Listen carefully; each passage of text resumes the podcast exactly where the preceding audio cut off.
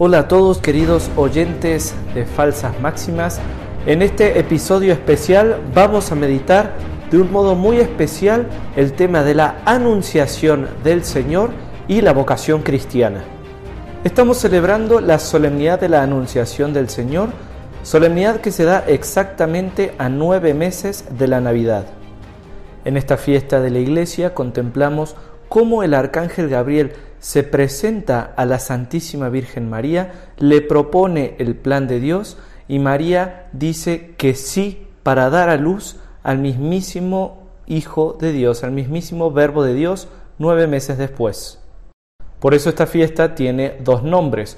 Por una parte es la Anunciación del ángel a María, pero por otra parte también la conocemos como la encarnación del Verbo Divino de Dios en el vientre purísimo de la siempre Virgen María. Es una de las solemnidades más bonitas que tenemos en la Iglesia y que además nos llena de alegría justo en medio de este camino cuaresmal. La solemnidad de la Anunciación tiene una particularidad muy, muy especial y es que si nosotros prestamos atención al pasaje bíblico y al sí de María, podemos encontrar en la actitud de María y en el modo de comportarse de Dios con mediación del arcángel Gabriel un paradigma del camino del seguimiento vocacional. Pero Padre, ¿qué quiere decir esto? Quiere decir, estimadísimo oyente, que la Virgen María, con el sí que le da a Dios, se convierte para nosotros en el modelo de discernimiento vocacional y en el modelo de ejecución del plan divino que Dios tiene para cada uno de nosotros. Y la verdad es que no es para menos. La anunciación es el llamado de los llamados, la vocación de las vocaciones, en la que Dios llama a María a ser la madre de su Hijo, y como este es el gran llamado que reluce como faro en medio de toda la historia, cada uno de nosotros que también juega algún papel en el plan divino de salvación puede ver en este sí de María el proyecto y también el modelo de cómo escuchar el llamado de Dios, cómo escuchar la propia vocación y cómo decir que sí. En otras palabras, en el sí de María está el sí de cada uno de los fieles que también se siente llamado a reproducir en la propia vida a nuestro Señor Jesucristo para poder llevarlo a los demás. Antes de pasar directamente al sí de María, tenemos que hacer algunas observaciones y la primera observación es el llamado que todos tenemos a la santidad. Sí, existe una vocación universal y es la vocación universal a la santidad. Para comprender esta vocación, me gustaría que partiéramos de un versículo que es precioso, que está en la primera carta del apóstol San Juan, capítulo 4, versículo 16. Y es así, hemos conocido el amor que Dios nos tiene y hemos creído en él. Dios es amor, y el que permanece en el amor permanece en Dios y Dios permanece en él. Benito XVI decía que este es el corazón de la vida cristiana, que en este versículo está como contenido toda la esencia de nuestra vocación, que es conocer al amor, creer en el amor y hacerse uno con el amor. Y eso es la vocación a la santidad. Porque pensémoslo bien, queridos hermanos, queridos oyentes de falsas máximas, eh, ¿Qué es la santidad? ¿Es algo que realmente nosotros podamos lograr por nosotros mismos con nuestras propias fuerzas? Claramente que no. De hecho, el Papa Francisco muchas veces ha advertido contra esta actitud espiritual que se llama pelagianismo, que quiere decir tratar de, con las propias fuerzas, querer lograr algo en el orden de la gracia. O dicho de otro modo, pretender que nosotros, con los esfuerzos de nuestra naturaleza humana herida por el pecado original, somos capaces, creer que somos capaces de alcanzar frutos de santidad que solamente le corresponden a Dios. Y eso la verdad que no puede ser porque solamente Dios es santo. Solo Dios es santo. Dios tres veces santo, Padre, Hijo y Espíritu Santo. Y nosotros, seres humanos, somos limitados, somos pecadores y tenemos una gran inclinación al mal. Es cierto, tenemos en nuestro corazón el deseo, el anhelo, la tendencia a lograr cosas grandes, a perfeccionarnos, a alcanzar una verdad plena, a abrazar un amor que no tenga fin. Pero también nos conocemos y sabemos, si somos realistas, que nosotros mismos, por nuestras propias fuerzas, somos absolutamente incapaces de alcanzar esto. Por lo mismo, es absolutamente ridículo pretender que nosotros podemos alcanzar la santidad con nuestras propias obras. No es así. O sea, yo soy un ser humano limitado y por más cosas buenas que haga, nunca voy a hacer algo tan, tan, tan bueno que sea divino.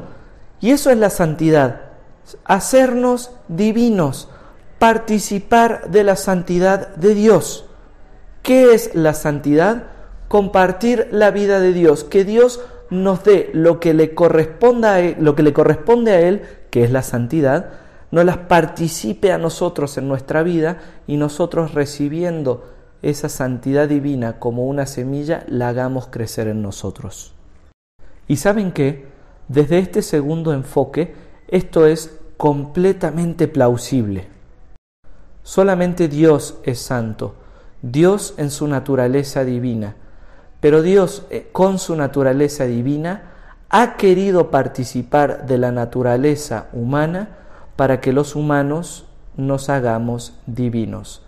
Voy a explicar esto con, con, el modo en el que se nos presenta en las Sagradas Escrituras, en la tradición de la Iglesia. El Verbo de Dios, consubstancial al Padre, Dios de Dios y luz de luz, se hizo hombre al encarnarse en el seno purísimo de María Santísima, para que nosotros, los hombres, pudiéramos participar de la divinidad de Dios. Y cuando nosotros participamos de la divinidad de Dios y dejamos que la vida de Dios crezca en nosotros y se desarrolle, eso es a lo que le llamamos vida de santidad. Voy a utilizar el ejemplo del sol y de la luna. El sol brilla por sí mismo, es fuente de luz, de calor, de energía. Y la luna, por sí misma, es solamente una roca voluble que da vueltas, es un satélite y nada más. Pero pasa una cosa, que la luna puede reflejar la luz del sol y cuando la luna refleja la luz del sol, también es capaz de iluminar. Así es la vocación que todos nosotros tenemos a la santidad. No podemos alcanzarla por nosotros mismos, no podemos brillar por nosotros mismos, pero podemos hacer brillar en nosotros la luz que Dios nos ha enviado por el mismísimo Jesucristo y por el Espíritu Santo. Y cuando brilla en nosotros la luz de Dios, entonces ahí es cuando estamos viviendo nuestra vocación a la santidad. Y bueno, acá hay que decir una cosa. ¿Cuál es la luz de Dios? O mejor, voy a reformularlo bien. ¿Quién es la luz de Dios? La luz de Dios es el mismo Jesucristo. Y es lo que rezamos en el credo, ¿no? Jesucristo es Dios de Dios, luz de luz, Dios verdadero de Dios verdadero. Entonces la santidad consiste en recibir la gracia divina para que, como la Virgen María, nosotros nos cristifiquemos, nosotros reproduzcamos en nuestra alma, en nuestra vida y con nuestras obras al mismo Señor Jesucristo. San Pablo expresa esto con palabras bellísimas y lo dice así, estoy crucificado con Cristo y ya no vivo yo, sino es Cristo quien vive en mí. Toda la vocación universal a la santidad es básicamente esta, dejarnos inundar tanto por la gracia de Dios, que esa gracia se encarne en nosotros y nosotros nos cristifiquemos, nosotros reproduzcamos en nosotros la imagen de Cristo y responder así a la vocación que Cristo nos dejó. Sean santos como su Padre Celestial es santo. Es decir, reflejen la luz de mi Padre y que yo les envío a ustedes. Es una cosa verdaderamente hermosa, verdaderamente hermosa. Y con esto se desmontan dos falsas máximas. Primero, a la falsa máxima que dice que nosotros podemos ser santos solamente con nuestras obras, vemos que no es cierto, eso es imposible. Las obras vienen después de la gracia. Porque hemos sido transformados en Cristo, podemos realizar las obras de Cristo. Pero también con esto se desmiente la otra falsa máxima, de que es imposible ser santos. No, no es imposible. Dios te participa su santidad. Dios envió a su Hijo para que por la salvación que Él trae, nosotros podamos conocer y compartir y vivir esa santidad, que es otro modo de decir que nosotros por Jesucristo podemos conocer, compartir y vivir en ese amor de Dios. Amor de Dios y santidad de Dios son sinónimos. Teniendo presente esto, me gustaría que ahora vayamos a la meditación del Evangelio de San Lucas, en donde se da este episodio de la Anunciación, este misterio tan gozoso de nuestra vida cristiana, para que podamos, a partir de las actitudes y del ejemplo de la Virgen María, ver cuáles son los pasos del discernimiento de nuestra vocación personal. ¿Por qué? Porque ciertamente todos estamos llamados a ser santos, todos estamos llamados a vivir en el amor de Dios, pero cada quien vive ese amor de Dios y se encuentra con Dios al propio modo. Vivir la vocación al amor es vivir en el encuentro de dos libertades y se junta la libertad de Dios con la libertad humana. Y eso quiere decir que aunque todos estemos llamados al amor, cada quien vive esa vocación universal de un modo particular, de un modo acorde a la propia vida. Dios es un sastre y a cada uno nos prepara un traje a la medida. Pero bueno, antes de dar las herramientas y los pasos para discernir la vocación personal, vayamos a nuestra fuente, vayamos al Evangelio según San Lucas capítulo 1, versículos 26 al 38. Al sexto mes del embarazo de Isabel, envió Dios el ángel Gabriel a un pueblo de Galilea llamado Nazaret, a una virgen desposada con un hombre llamado José de la casa de David. La virgen se llamaba María. Cuando entró le dijo, Alégrate llena de gracia, el Señor está contigo. Ella se conturbó por estas palabras y se preguntaba qué significaría aquel saludo. El ángel le dijo, No temas, María, porque has hallado gracia delante de Dios. Vas a concebir en tu seno y a dar a luz un hijo, a quien pondrás por nombre Jesús.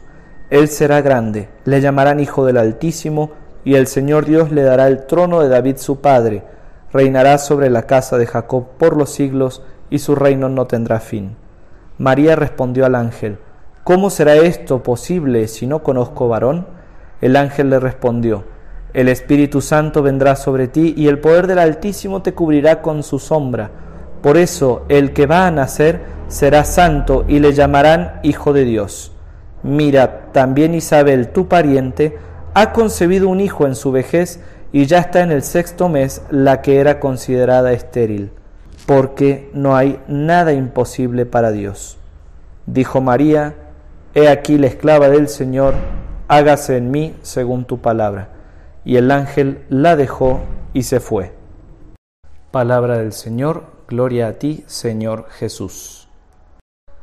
Bueno, queridos oyentes, para no extender esto mucho más, vamos a ir viendo punto por punto qué elementos de la vocación personal podemos descubrir en este pasaje que hoy la iglesia entera medita con tanta alegría. El primer rasgo de la vocación es que viene directamente de Dios y por eso nos supera totalmente. María está en lo cotidiano, no sabemos qué anda haciendo, pero podemos decir que por el silencio de que envuelve el Evangelio respecto a las, sus circunstancias, podemos decir que estaba absolutamente en un contexto cotidiano, de lo más ordinario. Y es en ese contexto ordinario en el que Dios envía a su mensajero, el arcángel Gabriel, a manifestarle su voluntad, a transmitirle el llamado que tenía preparado para ella. Hay entonces así como una especie de, de, complementariedad, de opuestos, ¿no? Este, por una parte María se encuentra en lo más cotidiano y por otra parte Dios irrumpe en medio de la historia enviando un ángel para darle una vocación sobrenatural que supera completamente las expectativas de María. Porque vamos, por más buena que sea una persona, ¿quién realmente se imagina que está llamado a ser la madre del Hijo de Dios? El segundo elemento de toda vocación auténtica es este temor. Temor que se mezcla con alegría. Y lo vemos en las palabras del ángel y en la actitud de María. Por una parte, el ángel le dice, alégrate llena de gracia, el Señor está contigo. Y por otra parte, le tiene que decir, no temas María, porque has hallado gracia delante de Dios. Y claro, piénsenlo de esta manera, si la vocación de Dios es algo que llega a mi vida, que irrumpe, que la supera, que, va más allá de cualquier cosa imaginado y pensado, por una parte genera el temor, el temor a lo desconocido, el temor a algo que me supera, el temor de salir de la zona de confort, el temor de que Dios me llama a ir más allá, a remar más adentro de lo que jamás me hubiera imaginado. Pero a la par, este temor, que podemos decir que es parte del santo temor de Dios, de reconocer la divinidad, está también acompañado por una paz y una alegría interior. La vocación no es solamente miedo, y tampoco es solamente gozo y regocijo. Una sería pusilanimidad y la otra corre el riesgo de ser temeridad. No, no, no, no. Dios habla así y cuando habla genera el temor de decir estoy frente a Dios que me está pidiendo algo grande, pero al mismo tiempo este temor que viene de la conciencia de estar frente a un llamado de Dios también genera la paz que te da la confianza de que es Dios mismo el que está guiando tu camino. El tercer elemento de la vocación es la misión. Y la misión es una misión común a todos. Hacer vida a Jesucristo. Claro, la Virgen María vivió esto de un modo muy, muy singular y muy particular dentro de la historia de la salvación. Pero podemos decir que eso es lo que Dios nos llama a todos, a reproducir en nosotros la imagen de, de su Hijo. Dios no nos llama para estar bien, para sentirnos en paz. Dios nos llama para que demos a luz a Jesucristo en nuestra alma, en nuestra vida, en nuestras relaciones. Dios no nos llama a algo grande, Dios nos llama a lo más grande. ¿Y qué más grande puede haber que esto? Que ser otros Cristos, que que nuestra vida se convierta en la vida de Cristo. Y bueno, acá viene el siguiente elemento de una vocación auténtica, el cuestionamiento. Vale la pena ahora comparar dos tipos de cuestionamientos, uno auténtico y otro desviado. El cuestionamiento auténtico es en el que vemos en la Virgen María y el cuestionamiento desviado es el que vemos en Zacarías, el papá de Juan el Bautista. Cuando el ángel anunció a Zacarías que iba a embarazar a su esposa Isabel para ser los padres de Juan el Bautista, Zacarías miró sus propias limitaciones, se rió y cuestionó de un modo escéptico. Dijo, ¿cómo va a ser posible que yo, un anciano, y mi esposa, otra anciana, que no estamos en edad biológica de tener hijos, podamos engendrar un hijo? Eso es imposible. Y mirando sus limitaciones, cuestionó a Dios y le pidió, vamos a decirlo de este modo, que adaptara sus planes. El cuestionamiento incorrecto es el que se mira a sí mismo y mirándose a sí mismo, eh, mirando la propia limitación, decide que es imposible lo que Dios pide. Pero en cambio tenemos el cuestionamiento de la Virgen María, que es exactamente lo opuesto. María abierta a la voluntad de Dios, escucha la misión, mira sus circunstancias, mira su realidad, dice, yo soy virgen, y pregunta, ¿cómo es posible que yo, siendo virgen, sea la madre del Salvador? Este cuestionamiento sano es el cuestionamiento de quien, escuchando la voluntad del Señor para con uno, mira las propias limitaciones y le pregunta a Dios cómo va a ser.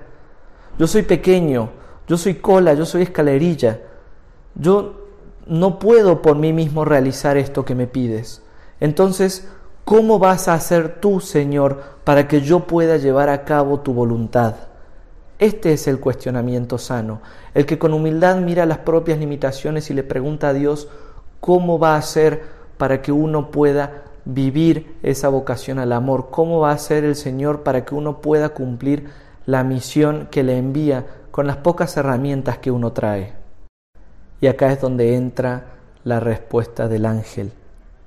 No hay nada imposible para Dios. Es sano reconocer al, inicio de la vocación y en realidad a lo constante de cualquier vocación las propias limitaciones. Pero las limitaciones humanas no limitan la voluntad de Dios. Al contrario, Dios nos elige desde nuestras limitaciones para que nosotros podamos crecer. Dios nos escoge así como somos para que nos convirtamos en algo más de lo que somos. Y ahora nos remitimos al inicio. La Virgen María fue concebida sin pecado original, pero nosotros no. Y podemos decir que en nosotros Dios nos toma así con nuestras limitaciones, incluso pecaminosas, para purificarnos de ellas, para sanarnos y así podamos ir cumpliendo su voluntad, la vocación que nos da en la historia de la salvación. Viene así entonces el siguiente paso de una vocación auténtica, el fiat, el sí de María. Una vez que María ha sentido esta paz y este santo temor de Dios, una vez que María se ha cuestionado cómo es posible que ella pueda poner en práctica lo que Dios le pide, y una vez que ha aceptado con docilidad la explicación que Dios le da por medio del ángel, entra la respuesta de su libertad, entra su sí, entra el fiat, y por ese fiat Dios puede actuar. He aquí la esclava del Señor, hágase en mí según tu palabra. Toda vocación auténtica tiene que llegar a esto, a escuchar la palabra de Dios, comprenderla, quererla, aceptarla y dar un sí generoso, un sí dispuesto que le permita a Dios entrar en nuestra vida y realizar su obra en nosotros. Y esto que vivió la Virgen, queridos oyentes, es lo mismo que estamos llamados a vivir todos. Primero, todos como iglesia, porque María es el modelo, el paradigma de la iglesia, pero después también cada uno de nosotros en particular. Y acá hay que agregar un detallito más que casi casi se nos escapa, que es la presencia del ángel. Cuando Dios llama, Dios llama siempre por medio de mediadores. Y piensen esto, queridos oyentes, María, con su vocación de ser la Madre de Dios, recibió su vocación por medio de un mensajero, por medio de un ángel. Del mismo modo, cada uno de nosotros que tiene un papel en la historia de la salvación, planeado y querido por Dios, también recibimos nuestra vocación por medio de alguien. Y por eso es que toda vocación auténtica, aparte de venir de Dios, que eso es lo primero, Aparte de que existe la respuesta de la libertad, que eso sería lo segundo, tiene un tercer elemento, que es la presencia de un mediador, y ese mediador es la iglesia. Es siempre la iglesia la que nos confirma en nuestra vocación. Esto se ve de un modo particularmente sensible, tanto en la vocación sacerdotal, en la que el que es llamado es presentado por la iglesia ante el obispo y también en la vocación matrimonial, en el que los esposos que se dan el sí necesitan del ministro cualificado de la iglesia para que el sí que se dan sea un sí válido. No, las vocaciones nunca son algo meramente personal entre el alma y Dios y exclusivo. Sí, es algo personal, por supuesto, pero no para que se quede en una exclusividad malsana, sino que siempre involucra la presencia de la comunidad. La presencia de la comunidad que sirve como mensajero para que cada uno podamos, de nosotros podamos conocer la voluntad de Dios, pero también la presencia de la comunidad que sirve, no, no que sirve, a la que estamos llamados a servir. Porque Dios me llama a mí por medio de un mediador, que es la iglesia, para que yo sirva a los demás, para que yo lleve a Jesucristo a los demás. Y en estos elementos encontramos todas las herramientas para discernir la autenticidad de una vocación. Así que bueno, queridos hermanos, pidamos la intercesión de María Santísima que cuando el ángel Gabriel se le anunció, supo responder con fidelidad a esta vocación que venía de Dios, con fidelidad, con santo temor, con alegría, y que gracias a su sí pudo traernos a su divino Hijo. Que ella, que con su sí nos trajo a su Hijo, nos permita también a nosotros dar el sí de nuestras vidas para que nosotros también podamos ser sal de la tierra, luz del mundo y llevar a Jesús.